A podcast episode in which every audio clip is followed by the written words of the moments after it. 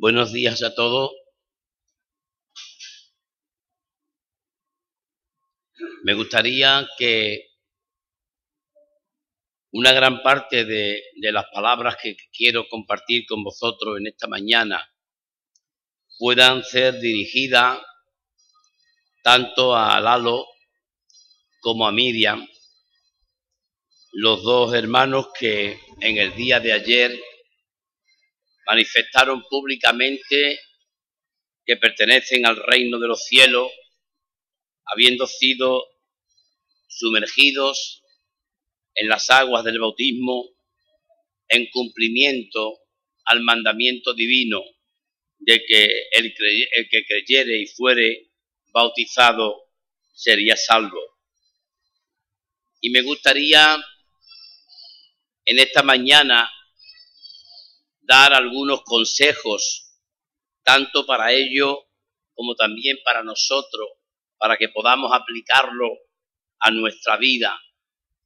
Y por esto eh, en esta mañana he escogido este texto de Efesios 6, donde se nos habla acerca de la armadura de Dios, donde se nos habla acerca de cómo el hombre y la mujer puede ser protegido por esa armadura que Dios ha establecido en su palabra para que los creyentes nos podamos revestir de ella y podamos estar fortalecidos ante las acechanzas de nuestro gran enemigo que es el diablo.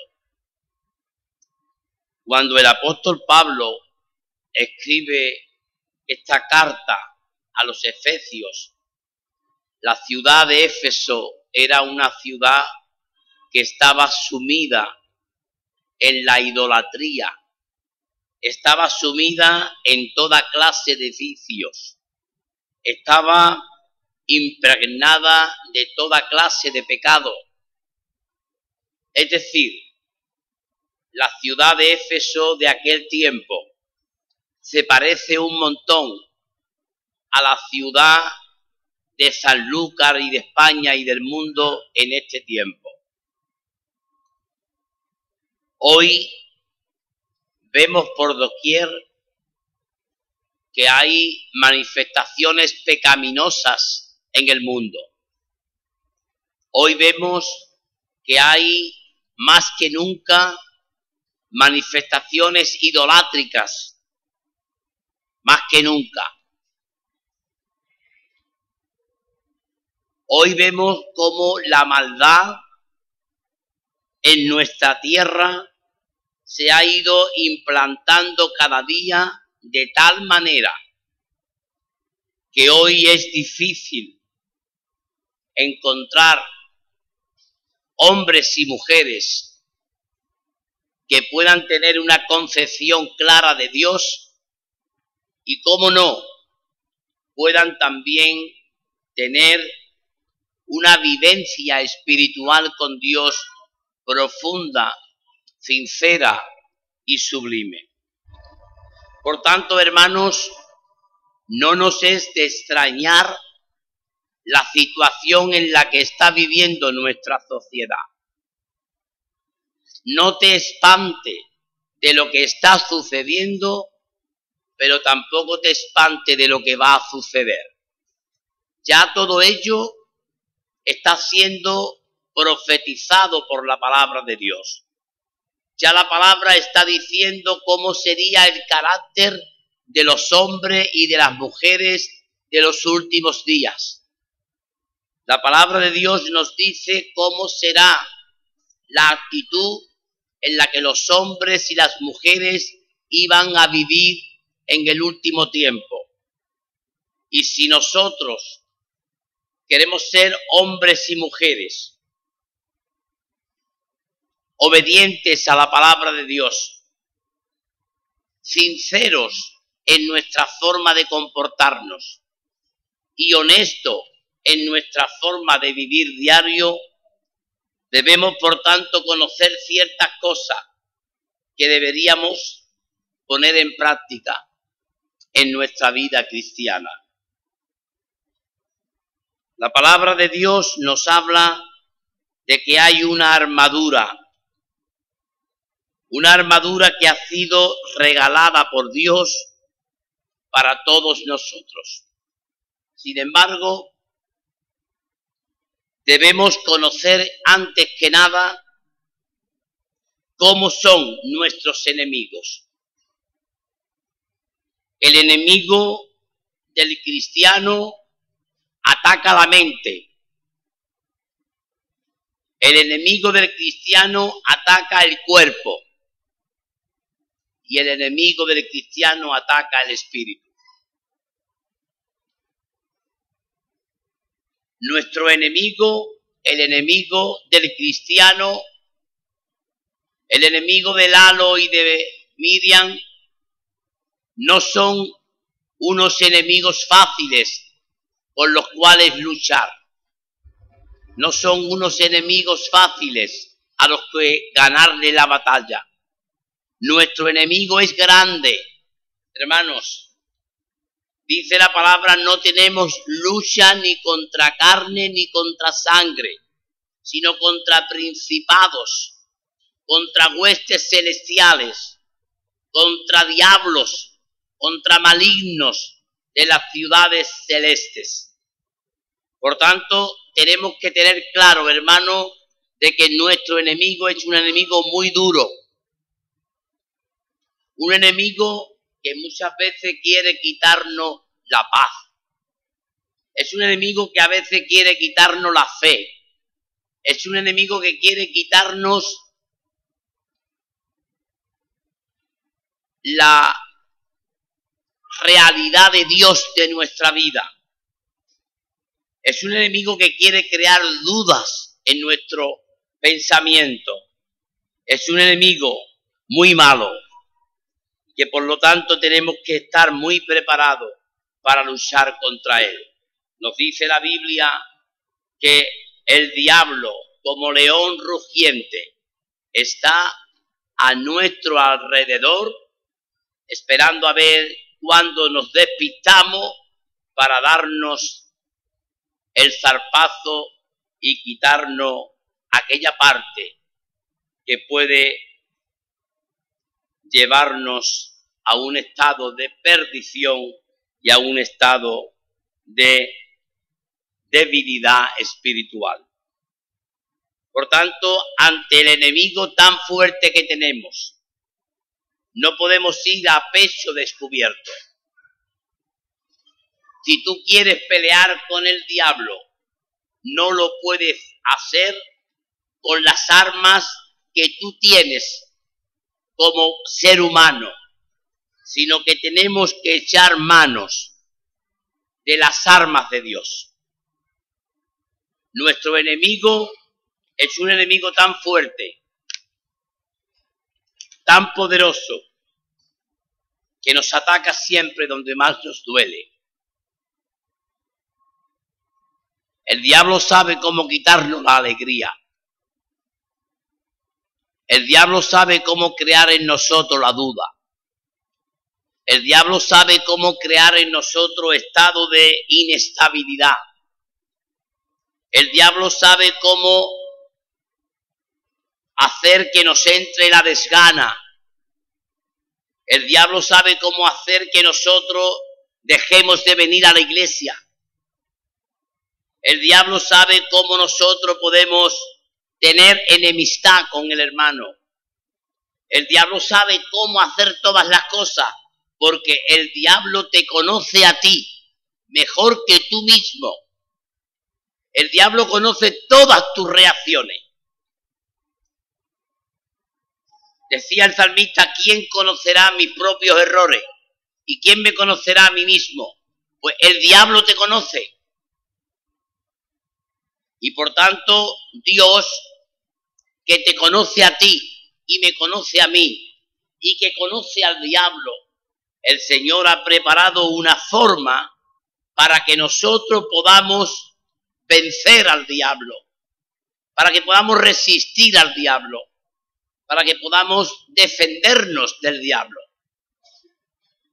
Porque, hermanos, no penséis que el diablo es débil. Pensá siempre que el diablo estuvo a punto de que la crucifixión de Cristo no se llevara a cabo. Si tú eres el Hijo de Dios, dile a estas piedras que se convierta en pan. El hambre es muy mala. La necesidad es muy mala.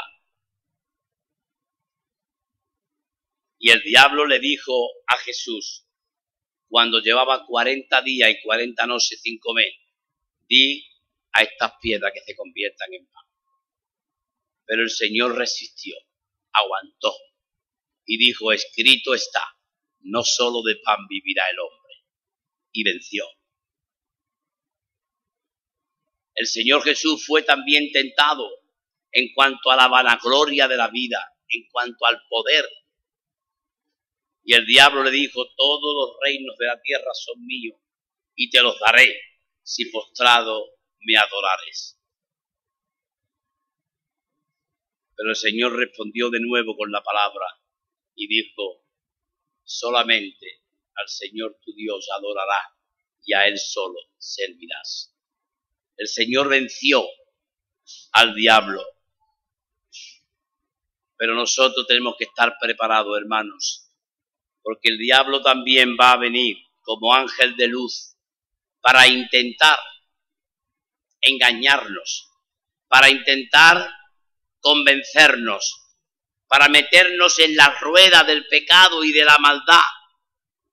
Y tenemos que tener mucho cuidado, porque el diablo va a intentar por todos los medios hacer que caigamos a tierra y vencernos.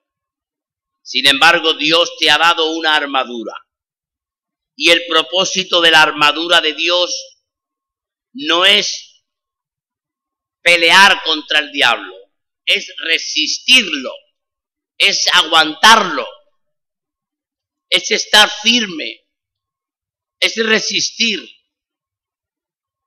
Porque si nosotros queremos pelear con el diablo sin contar con la ayuda de Dios, sin contar con la ayuda del Espíritu Santo y sin contar con la ayuda de la palabra, el diablo nos ganará.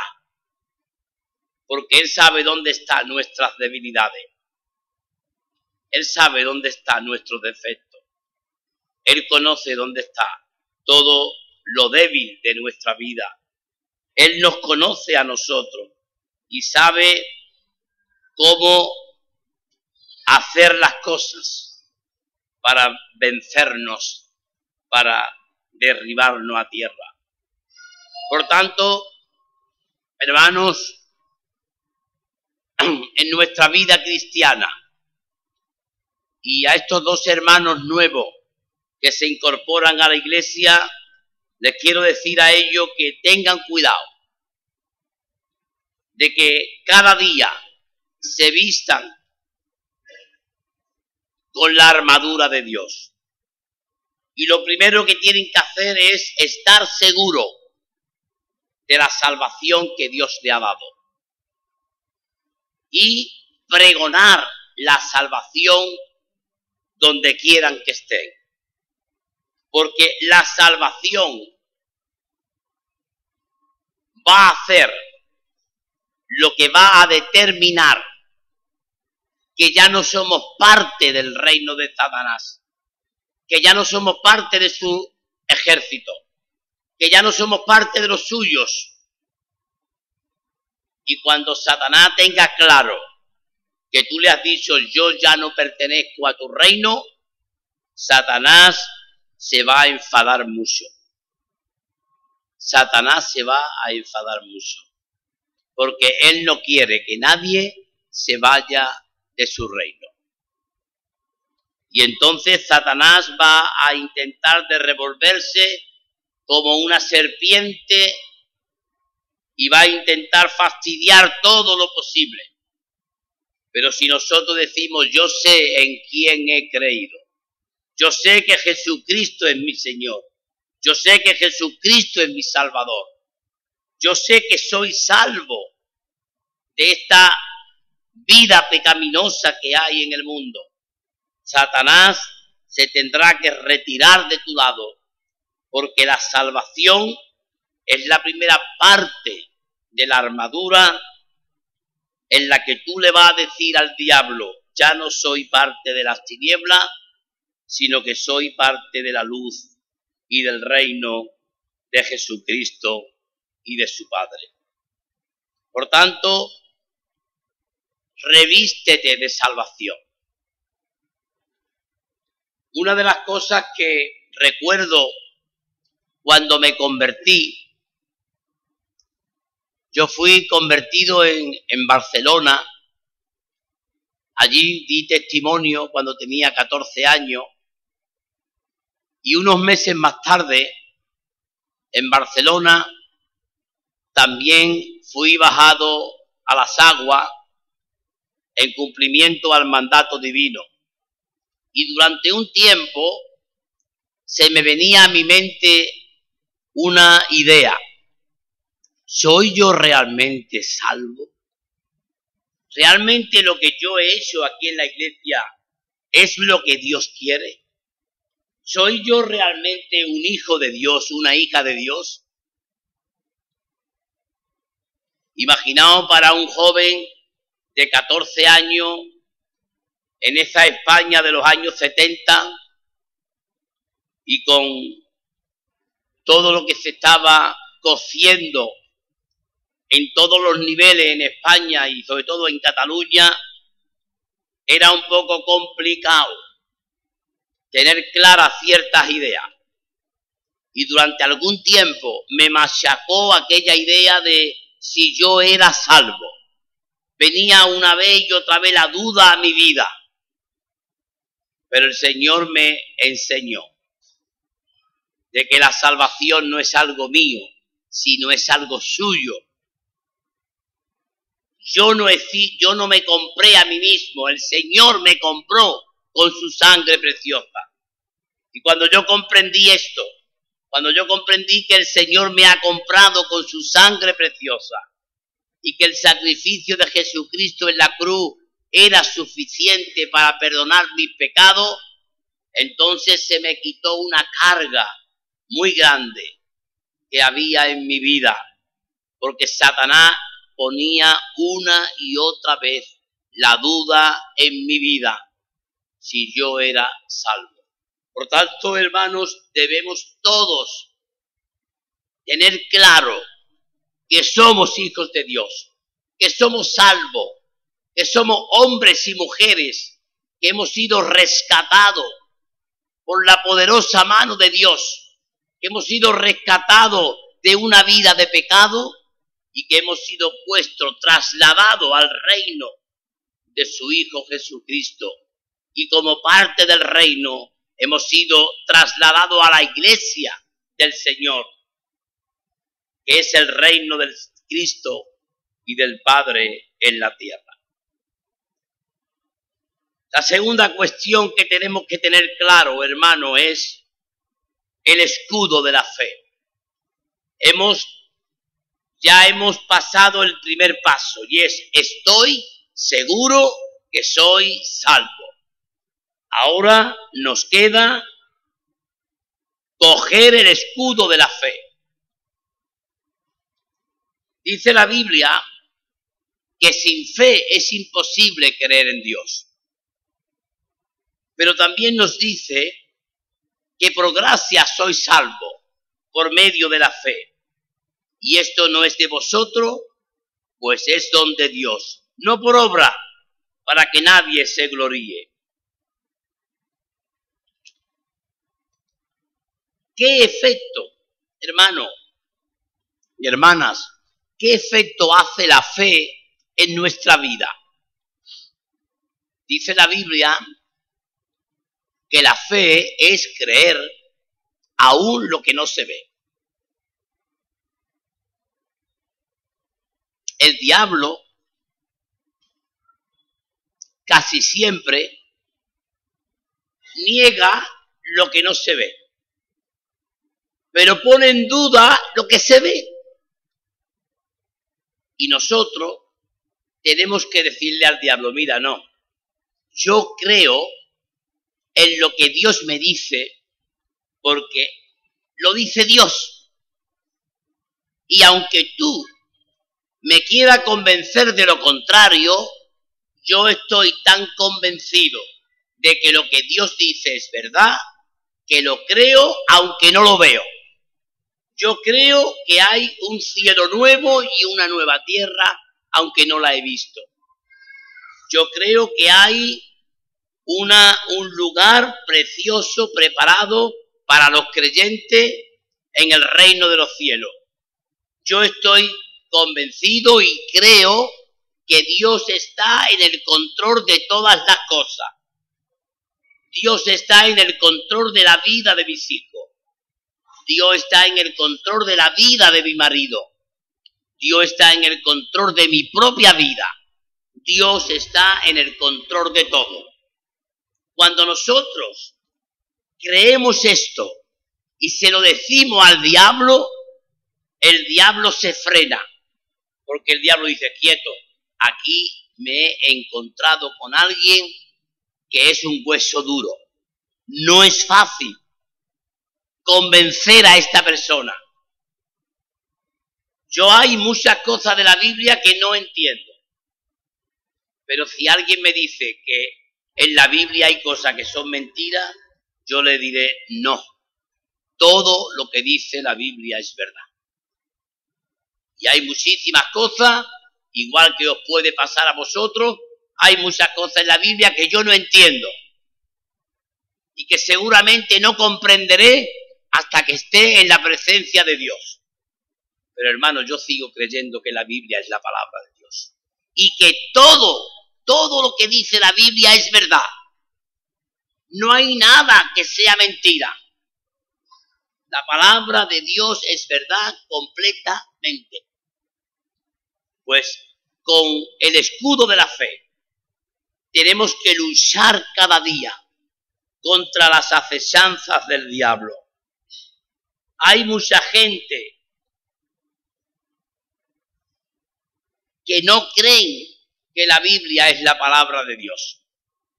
Pero nosotros, cogiendo el escudo de la fe, tenemos que decir a la gente, la Biblia tiene razón en todo lo que dice. había gente, había gente que el capítulo 2 de Romano lo ponían en duda. El capítulo 2 de Romano habla del orgullo gay. Leedlo en vuestra casa. Coged en vuestra casa el capítulo 2 de Romano y verá cómo habla de todo lo que se hace en el orgullo gay. Eso hace unos años la gente decía, mira, ¿ves? Las tonterías que dice la Biblia no son tonterías. Lo que la Biblia dice es verdad.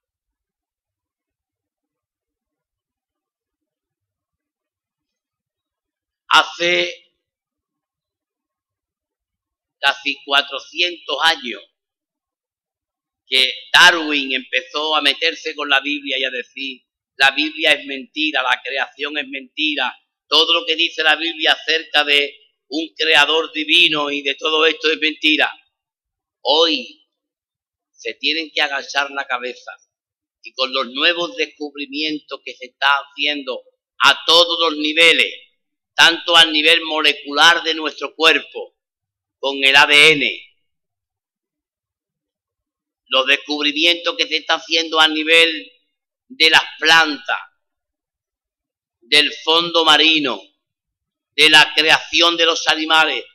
Todo esto que estamos viendo hoy en nuestra sociedad no está ni más ni menos que diciendo la Biblia tiene razón. La Biblia tiene razón en todo lo que dice, porque la Biblia es la palabra de Dios. Y Dios no se equivoca nunca. Todo lo que Dios dice es verdad. Y por tanto, hermanos, nos tenemos que revestir de la fe y decir, yo sé en quién creo. Porque los hombres y las mujeres cambian cada dos por tres. Pero el autor de la Biblia, el autor de la fe, el Dios del cielo y de la tierra no cambia nunca, sino que es inamovible y todo lo que Él ha dicho siempre es verdad. Pues como el Señor todo lo que ha dicho es verdad, otra de las cosas que los cristianos tenemos que hacer es decir la verdad.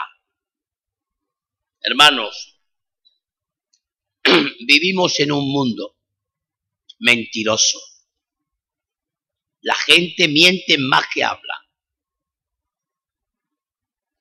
Mienten todos, economistas, políticos, filósofos, hombres normales. El mundo está sembrado de mentira. Hay una plaga de mentirosos en el mundo. Sin embargo, los cristianos tenemos que decir la verdad, aunque a la gente no le guste. ¿Tú sabes lo que le gusta a la gente? Escuchar cosas bonitas. Escuchar que todo va bien, que no va a haber problema, que todo... El mundo, dice la Biblia, va de mal en peor. La Biblia lo dice. Y yo lo creo el mundo en el que vivimos no tiene arreglo. Este mundo no tiene arreglo. El pecado se ha encargado de estropear el mundo. Y tú sabes lo que dice Jesucristo cuando el Señor se fue de la tierra, Él dijo, voy a la casa del Padre y voy a preparar un lugar para vosotros, para que donde yo estoy, vosotros también estéis. Hay religiones que predican un reino en esta tierra. Y la Biblia dice, eso es mentira. La tierra en la que nosotros vivimos será destruida. Igual que nuestro cuerpo será destruido, la tierra en la que vivimos será destruida. Y esta verdad hay que decírsela a la gente. Es cierto que los hombres han descubierto una serie de cosas que están ayudando a que la vida sea más larga, a que la vida sea más cómoda, a que tengamos una serie de condiciones algo mejor que la tuvieron nuestros abuelos. Pero aún y así, ¿somos nosotros hoy más felices que lo fueron nuestros abuelos? ¿No somos nosotros hoy más esclavos que nuestros abuelos? Que se ponían a jugar a la lotería, o se ponían a jugar al parchí, o a las cartas, a la luz de un quinquel o a la luz de una vela? ¿No somos nosotros hoy más prisioneros de las nuevas tecnologías y nuestra mente está siendo machacada por una serie de hechos que nos está fastidiando y que aún teniendo mucha más cosas que tenían nuestros abuelos somos más infelices?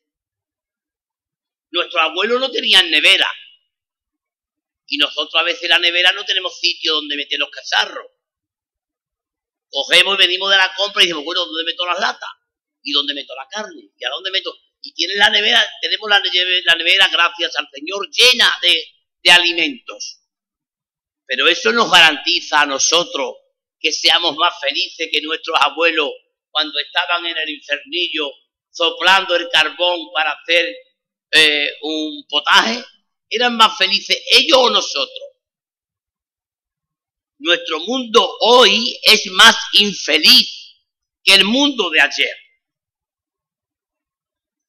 Y tenemos que decir la verdad, hermanos. Estamos siendo cada día más esclavos de la sociedad en la que vivimos. Y la Biblia dice, conoceréis la verdad y la verdad os hará libre. Tenemos también que practicar la justicia, vivir justamente, Tenemos que anunciar las buenas nuevas de paz.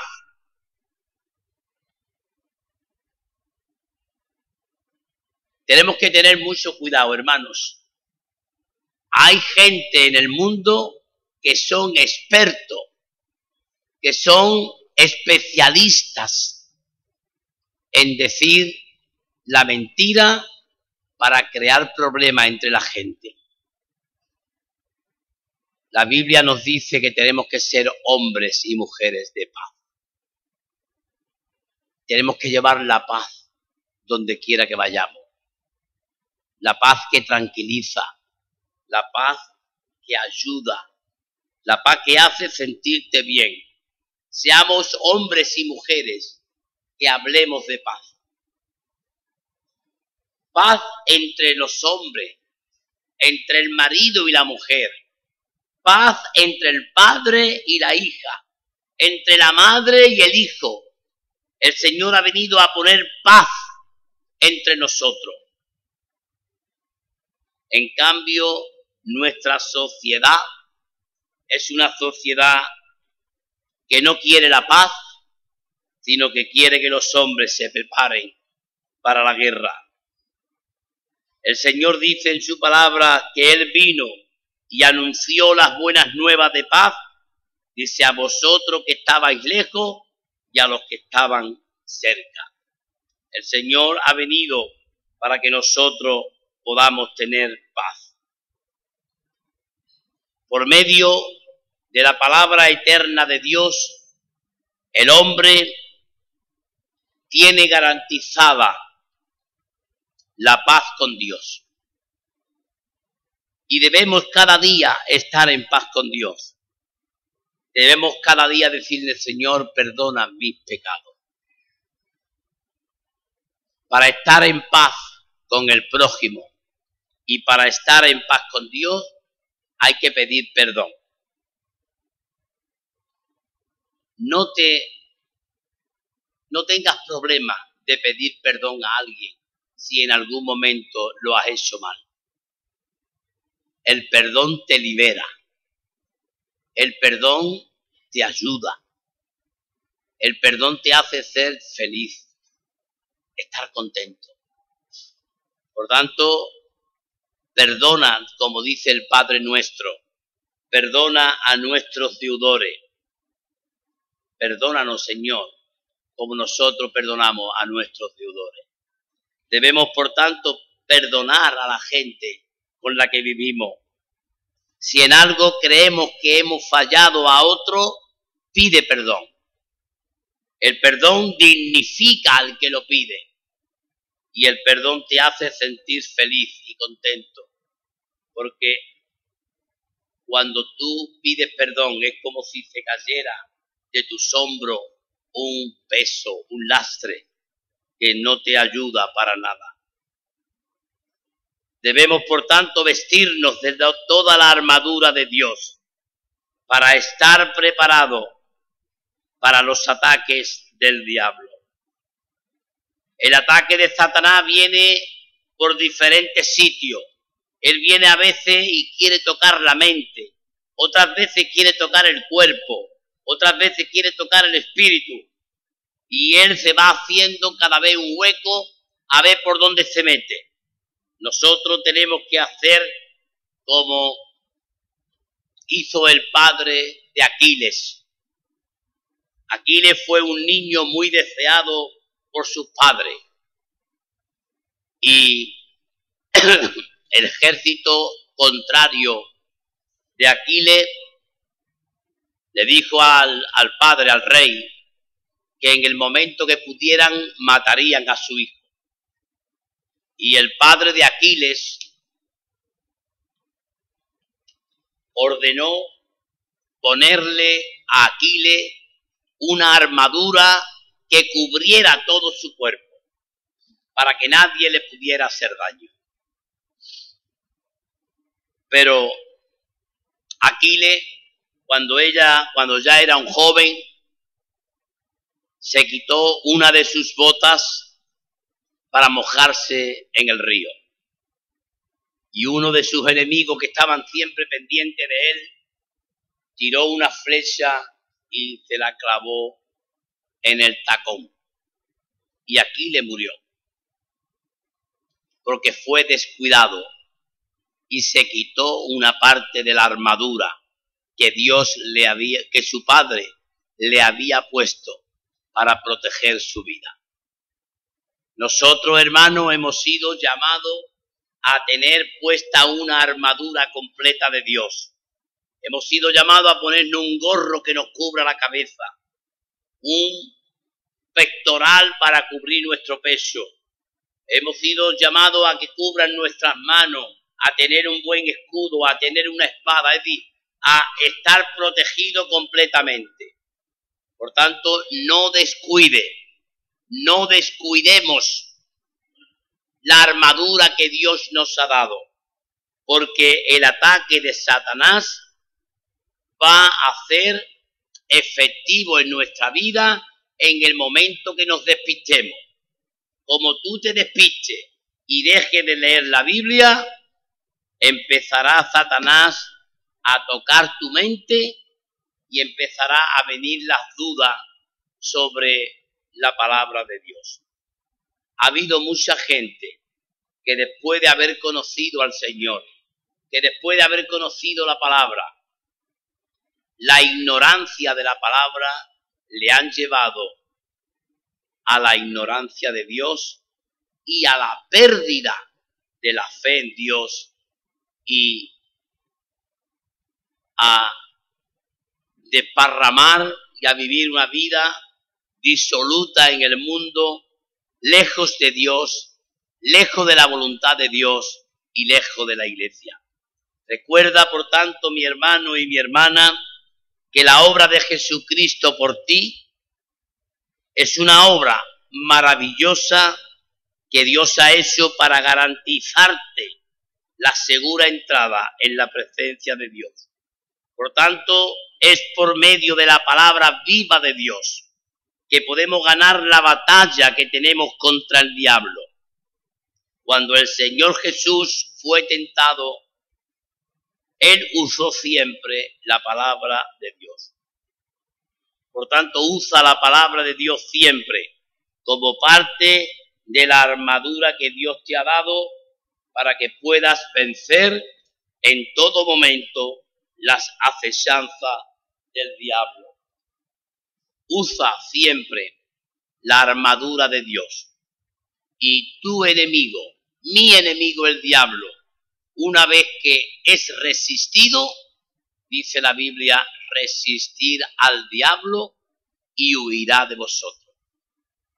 Aguantemos, hermanos, de manera firme los ataques de nuestro gran enemigo y el Señor nos dará a cada uno de nosotros la recompensa necesaria para nuestra vida y nos dará aquellas cosas que nosotros necesitamos para vivir feliz, contento y en paz en esta vida con los hermanos, pero también con Dios.